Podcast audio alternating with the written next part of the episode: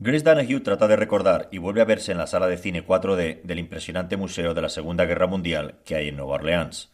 Proyectaban un documental narrado por Tom Hanks, Beyond All Boundaries, más allá de cualquier frontera, donde además de las experiencias virtuales atribuidas a las gafas, las imágenes se combinaban con decorados reales que aparecían en el escenario. Por ejemplo, el morro del Boeing B-17 era la propia cabina del histórico avión bombardero que descendió desde el techo, sujeto por cables, para incrustarse en el centro de la pantalla o la torreta de vigilancia del campo de concentración nazi era una construcción de madera que se alzó desde el foso del teatro y encajó perfectamente al borde de la perspectiva filmada. Desde ella, cañones de luz reales buscaban posibles prófugos entre el público asistente. En cada explosión se agitaban los asientos, soplaban ventiladores y saltaba humo. Y fue en una de esas escenas sobrecogedoras cuando Grace Donahue notó que la mano del gender fluid se posaba lentamente sobre su pierna. El silbido de las balas sobrevolando cabezas ajenas se transformó entonces súbitamente en el aleteo de mariposas que acariciaban confusas las paredes de su estómago. Grace se sintió al mismo tiempo privilegiada y extraña, lo mismo que algunas veces había visto que le pasaba a Ali, el personaje interpretado por Gabby Hoffman en la serie Transparent. Boo es la nueva palabra usada en el slang, el argot de la calle, para llamar a tu pareja sustituye a boyfriend o girlfriend y se deriva del francés beau, que quiere decir bello. Thang es la manera moderna de decir thing, cosa. La combinación de ambos vocablos, bu-thang, sirve para definir a una persona que no consideras tu pareja, pero con la que mantienes una relación especial y normalmente solo a través de redes sociales. Desde su encuentro en el campus de la Universidad de Michigan, Victoria Ackerman Kingston y Grace Danahue se habían convertido en Buthangs. Un poco de Facebook y un mucho de Instagram las terminaron por volver inseparables, y aquella mañana, en el Museo de Nueva Orleans, a Grace le entró el vértigo de saber que quizás la vida se abría con una nueva pantalla. Pero ya todo aquello daba lo mismo, una bala se encargó de truncarlo.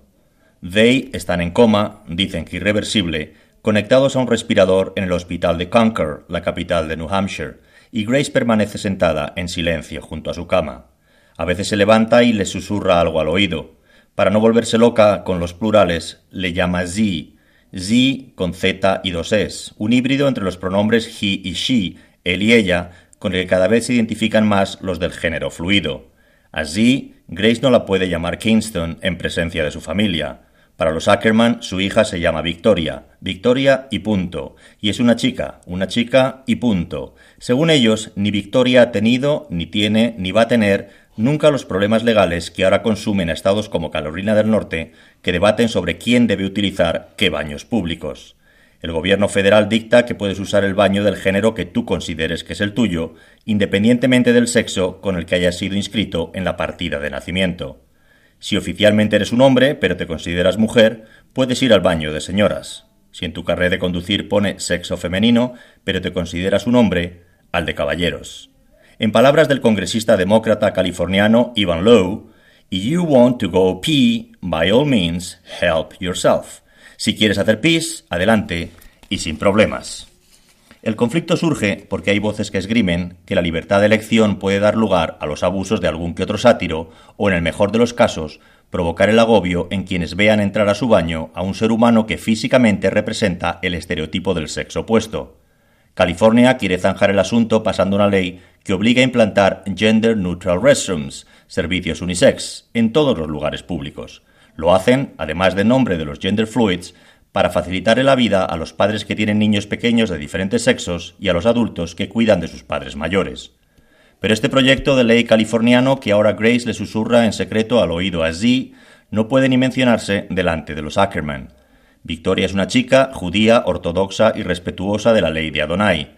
Por eso, cuando entra en la habitación del hospital de Concord, el agente Chuck Madera, y pide tener una conversación a solas con Ethan Ackerman, el padre de Victoria niega una y otra vez la posibilidad de que su hija condujera el 4x4 el día de Yom Kippur. Y además, aunque lo hubiera hecho, no entiende la intensidad con que se persigue una infracción de tráfico que ni siquiera pueden probar. Entonces Glover, el que hace las veces de agente bueno, le pregunta si les dejaría echar un vistazo al teléfono de su hija. Ethan se enfurece hasta que Madera le cuenta que sospecha que su hija pudiera haber sido testigo de un asesinato y a continuación, para sonar más convincente, deja caer la posibilidad de que lo ocurrido en Nueva Orleans pudiese tener alguna relación remota con esos hechos.